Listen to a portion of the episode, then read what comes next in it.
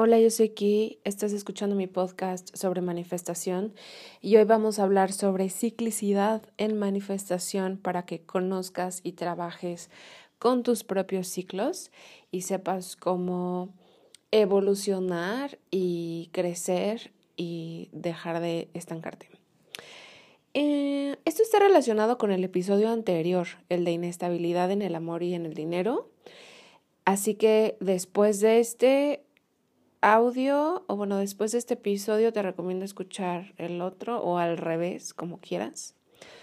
Y también está relacionado con, ahorita más ah, el que sigue, el de la próxima semana, el 58, porque estás atorada en una misma situación.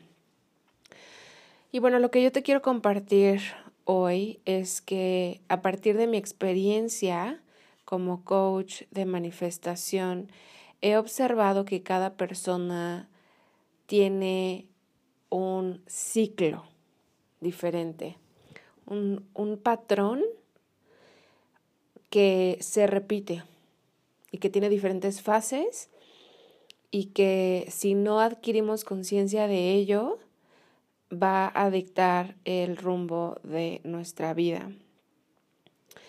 La idea con este concepto de ciclicidad en manifestación es que hay un hay algo que hacemos, un proceso inconsciente cada que queremos cambiar algo de nuestra vida, algo que nos molesta. Y esto es más obvio en temas o metas que hemos querido manifestar desde, desde hace tiempo y que no hemos manifestado.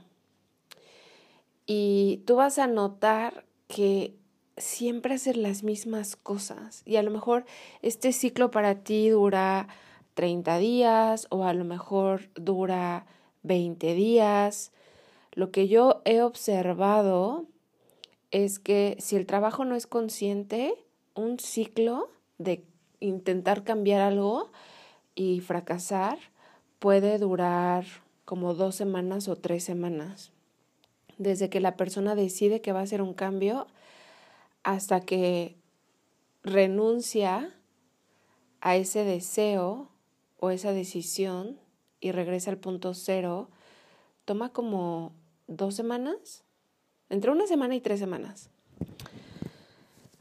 Y las personas que trabajamos para ayudar a otros a cambiar su vida conocemos esto, ¿no? Sabemos que el cambio no es algo fácil, sabemos que hay patrones que nuestro cuerpo ha memorizado y ha repetido muchísimas veces y que es lo más fácil. Cuando tú escuchas de estas conexiones neuronales eh, y de crear nuevas conexiones neuronales, lo que eso significa simplemente es trazar nuevos trayectos, nuevos caminos, nuevas formas. Pero si tú no trazas esas nuevas formas y nada más repites las formas que ya están trazadas y que ya memorizaste, eh, vas a notar que tu ciclo de manifestación tiene una duración en específico. Lo que yo te quiero compartir aquí es introducirte este concepto para que tú puedas conocerte mejor y observar, porque creo que el autoconocimiento es la base de todo cambio de veras que si solo hicieras trabajo de autoconocimiento, ya, o sea, sin intención de cambiar nada, si solo observaras las cosas que haces y, tus decisiones que tomas, eh, ya, ya con, ya con puro observar ya avanzarías un montón. Pero entonces, a ver, la idea es, los ciclos son periodos de tiempo en donde hacemos las mismas cosas para regresarnos al punto cero o un punto de inicio. Y cada persona puede experimentar diferentes tipos de ciclo en diferentes áreas de su vida, pero creo que independiente, independientemente del área que quieras trabajar o que estés intentando trabajar, todos los ciclos tienen en común que comienzan en un deseo de cambiar algo y terminan en la renuncia a ese deseo o en, una sensación de derrota. que a veces no es una sensación necesariamente intensa o clara, pero sí, es, sí está ahí. Y a veces yo he observado que la gente utiliza recursos para no mirar esa derrota, que puede ser el humor, puede ser la burla, puede ser el sarcasmo. Y a veces la gente usa como, se burlan de sí mismos como para mm, mitigar un poco la intensidad del dolor de la renuncia o de la derrota, pero sea que tú llegues a sentir la derrota de una forma intensa y obvia o que solo lo percibas por allá, por debajo del agua, eh, da lo mismo. O sea, tu cuerpo, aunque tú no estés consciente de ello, tu cuerpo lo, lo puede llegar a sentir sin que tú te des cuenta. Entonces los ciclos son eso, son como periodos de tiempo es como el tiempo que te toma y las actividades y decisiones que tú tomas para salir de la situación en la que estás, pero luego regresarte a esa situación. Mm, un ejemplo que te puedo poner en este momento, nada más como para empezar a concretar esta idea, eh, se me... Siempre pongo el ejemplo del dinero del amor porque siento que es como los temas más comunes y, y, me gustan estos temas porque por una parte el dinero es muy concreto y muy material y el amor es muy, eh, no necesariamente volátil, pero pues es intangible, ¿no? Y es, y es no material. Eh, por eso pongo también esos dos ejemplos. Creo que, creo que estos dos ejemplos pueden, una vez que entiendes con estos dos ejemplos, puedes entender en otras áreas de la vida. Pero, por ejemplo, una persona que eh, vamos a pensar en el ejemplo de el dinero, una persona que quiere transformar su relación con el dinero. Y me voy a poner yo de ejemplo porque yo conozco bien mis patrones pero si necesitas aprender más sobre esto, dame un segundo porque te voy a indicar qué recurso puedes tomar. Hay una clase en mi membresía de manifestación que no sé si ya está disponible porque yo programo las clases con anticipación y pues realmente no sé cuándo estás escuchando este podcast. Pero hay una clase que se llama, es la clase número 9 y se llama Los cinco patrones más limitantes con el dinero. Hay cinco patrones. Eh, que puedes trabajar cuando quieres mejorar tu relación con el dinero. Esfuerzo, apego, pérdida, carencia e insuficiencia. Si tú quieres profundizar en este tema, toma la clase 8, dije 8, no, 9 de mi membresía y te puedes unir a la membresía en kitsiasalgado.com diagonal membresía, kitsiasalgado.com diagonal membresía. Entonces, por ejemplo, la persona que a lo mejor tiene una relación con el dinero de... Ah, carencia. Lo que vas a notar en los ciclos de manifestación es que no importa el tema, sino la emoción que hay debajo. Igual en el episodio 56, el, el, episodio pasado, hablé sobre esto. Casi que no importa el tema que tú quieras trabajar, porque en lo que tú tienes que, lo que tú tienes que observar es la emoción que hay debajo. Y, uno crea emociones, eh, apegos o adicciones emocionales. Y nada, déjate digo en qué número de clase está esto. Ay, no sé por qué cierro la ventana de las clases si ya debería yo tenerlas abiertas. Ah, la clase 8 de la membresía, cómo identificar y liberar adicciones emocionales. Porque la ciclicidad, o sea, finalmente nuestra resistencia al cambio está relacionada con apegos o adicciones emocionales. La adicción emocional es un proceso químico eh, inconsciente en el que tú eres, necesitas dosis de ciertos químicos, por ejemplo, de cortisol o adrenalina o dopamina. Entonces, si tú, em, si tu cuerpo se ha provisto a sí mismo de estos shots químicos mediante, no sé, las discusiones, entonces sin que tú te des cuenta vas a generar discusiones con la gente que te rodea, nada más para saciarte de esta necesidad de sentir estrés, por ejemplo, o adrenalina. Y yo sé que es un tema muy complejo y estoy metiendo aquí muchos temas, por eso te, te recomiendo la clase 8, cómo identificar y liberar tus adicciones emocionales, que pueden ser a, estas, a la dopamina o a, la adrenalina o el cortisol. Y también te recomiendo la clase 9 de los cinco patrones más limitantes con el dinero. Porque finalmente debajo de nuestros ciclos, o sea, los ciclos son, son la, forma en que nosotros mmm, vivimos la vida simplemente son los síntomas. Tus decisiones, lo que tú haces, tu comportamiento es un síntoma de algo que hay debajo. Entonces, cuando tú quieras explorar este tema de conocer tu ciclicidad, tienes que identificar cuál es la emoción que hay debajo.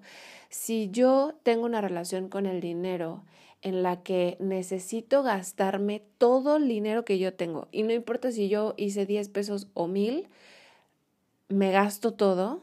Entonces, eso habla de que mi cuerpo quizá es adicto a la sensación de carencia. Entonces, cuando yo quiera salir de este patrón, cuando yo quiera cambiar este patrón, puede que mi cuerpo presente resistencia y esto es un proceso inconsciente. Por eso es tan importante que tú te eduques, que tú te informes, que tú aprendas y que te, observes a ti misma y te conozcas. Porque el ciclo de esta persona puede verse así. La persona está en carencia. Cuando está en carencia decide que quiere cambiar su vida. Eh, cuando decide que quiere cambiar su vida, entonces decide que va a, no sé, vender algo o iniciar un negocio de algo. Esta decisión le, le da motivación. Y aquí tenemos otro shock químico, ¿no? La motivación me hace sentir viva y eso es lo que vas a aprender en la clase. Eh, nuestras adicciones emocionales nos hacen sentir vivas. Por eso somos adictas, porque nos da vitalidad. Entonces, si la emoción de la, de la carencia me conduce a la motivación, y en la motivación yo experimento un shock químico en mi cuerpo que me hace sentir bien, me hace sentir viva. Quizá me hace sentir desesperada también, pero tal vez me hace sentir caótica, pero me hace sentir viva.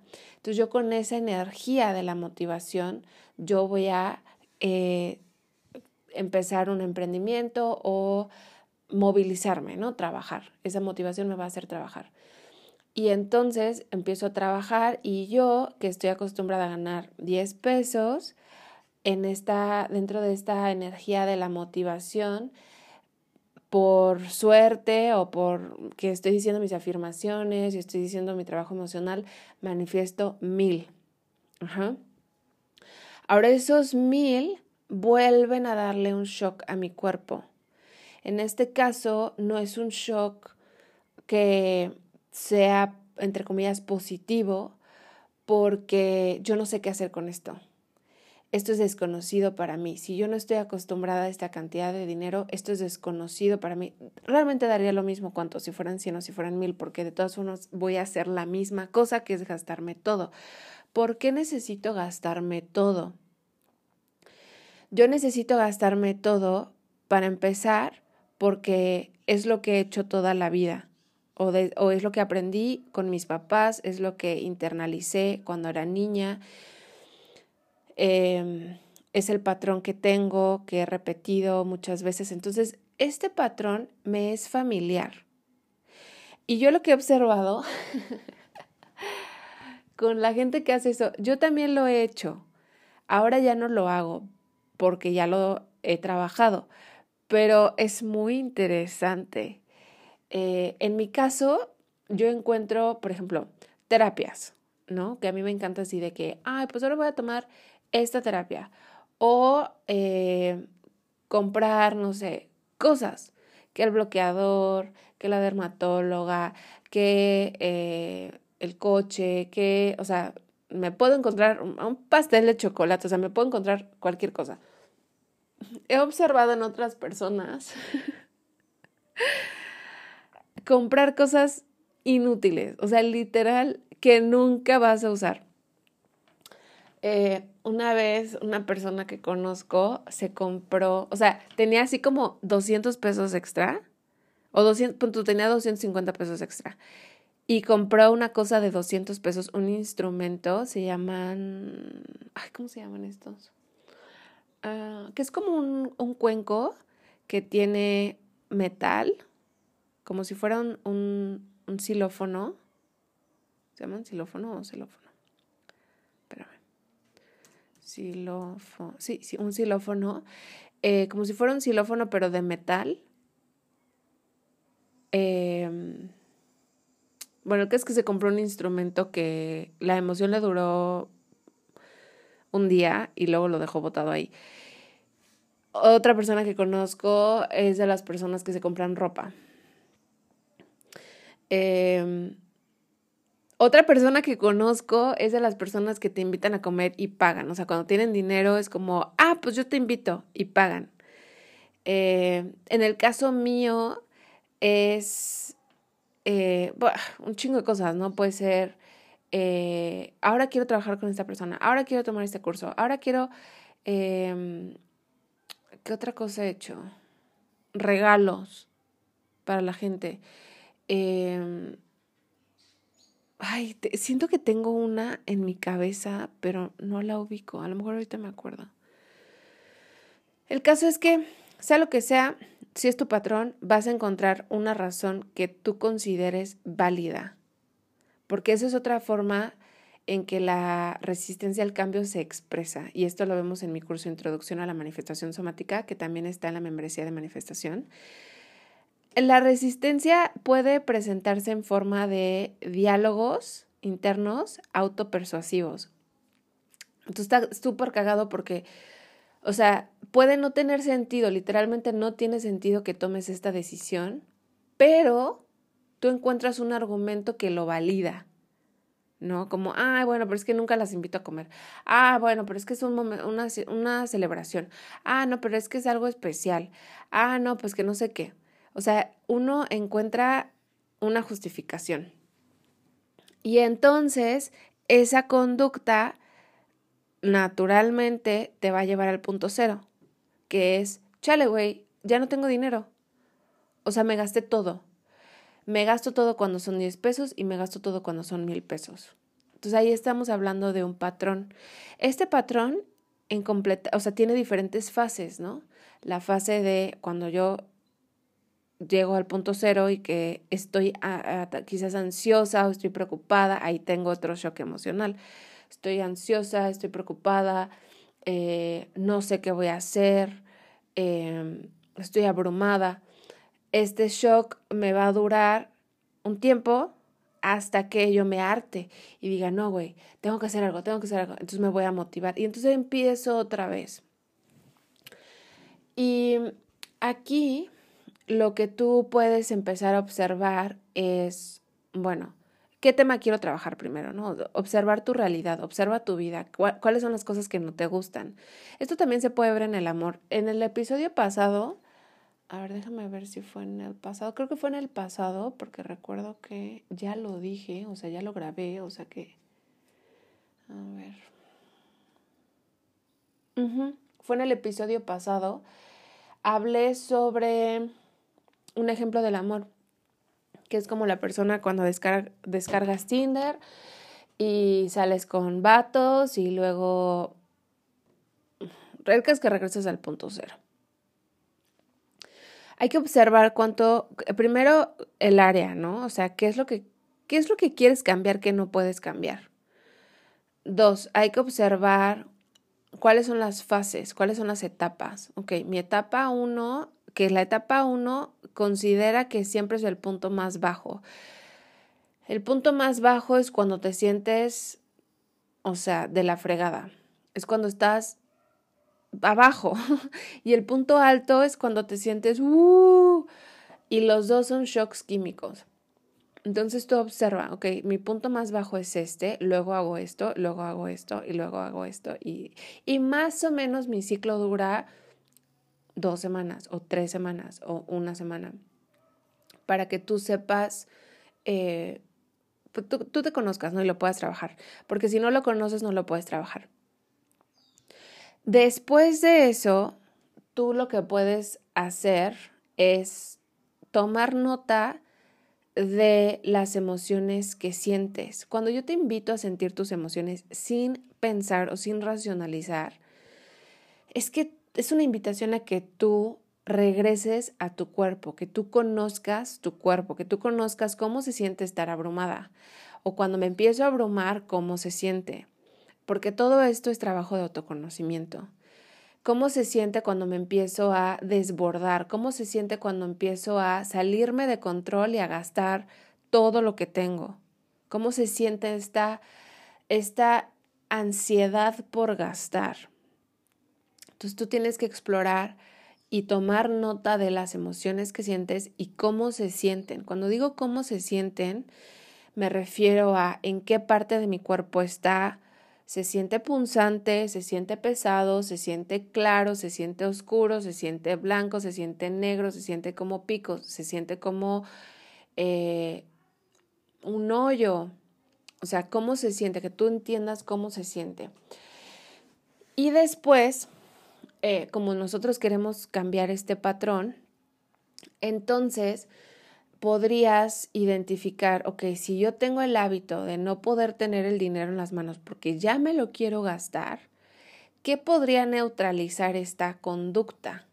¿Qué podría ser el opuesto? O sea, ¿qué es lo que yo tendría que hacer para entrar en equilibrio en esta área de mi vida?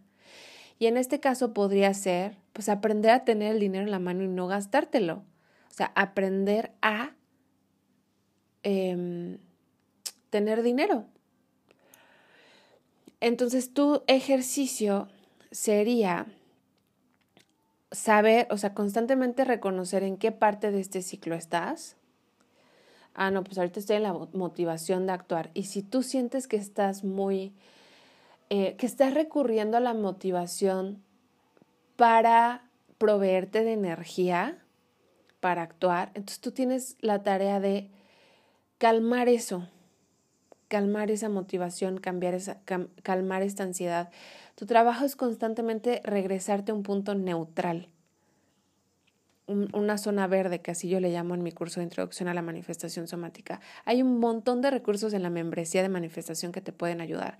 Está la clase de creencias limitantes, está las cuatro respuestas de supervivencia, están lo que ya te dije, cómo liberar adicciones emocionales. Eh, los patrones de dinero. Voy a abrir otra ventana acá porque luego quiero mencionarte recursos. Y ahí está. Hay un montón de recursos que te pueden... Incluso hay uno de cómo manifestar rápido, en caso de que, no lo recomiendo, pero en caso de que tú quieras hacer eso. Y em, tu tarea entonces sería observarte constantemente en qué parte, en qué etapa de este ciclo estás y cacharte a ti misma para entrenarte actuar de diferente manera y a sentirte de diferente manera. Tú tienes que trabajar la emoción y la conducta, pero primero la emoción. Si tú te das cuenta de que, ay, ya se te queman los dedos por gastarte este dinero, entonces aprender a estar en esta sensación, habitar esta sensación, sentir esta sensación de ansiedad y quizá ponerte tu manita sobre tu corazón, sobre tu pecho y decir, güey, yo puedo aprender, yo puedo aprender a... ¿Cuál, ¿Cuál podría ser una buena afirmación? A tener dinero extra. Yo puedo aprender a que me sobre el dinero me gusta que me sobre el dinero. Soy muy buena en eso. Me encanta. Me encanta tener dinero de sobra. Me encanta tener dinero extra. Como, güey, no me necesito gastar todo. Puedo con esto. Puedo con esto. Y la idea es que conforme tú practiques este nuevo sentir y esta nueva narrativa o discurso, porque tú vas a encontrar, como te dije, razones válidas para gastarte ese dinero. Y se va a sentir muy válido. Pero eso solo te va a regresar al punto cero. Entonces, si tú ya no quieres estar regresando al punto cero, tú tienes que aprender una nueva forma de existir.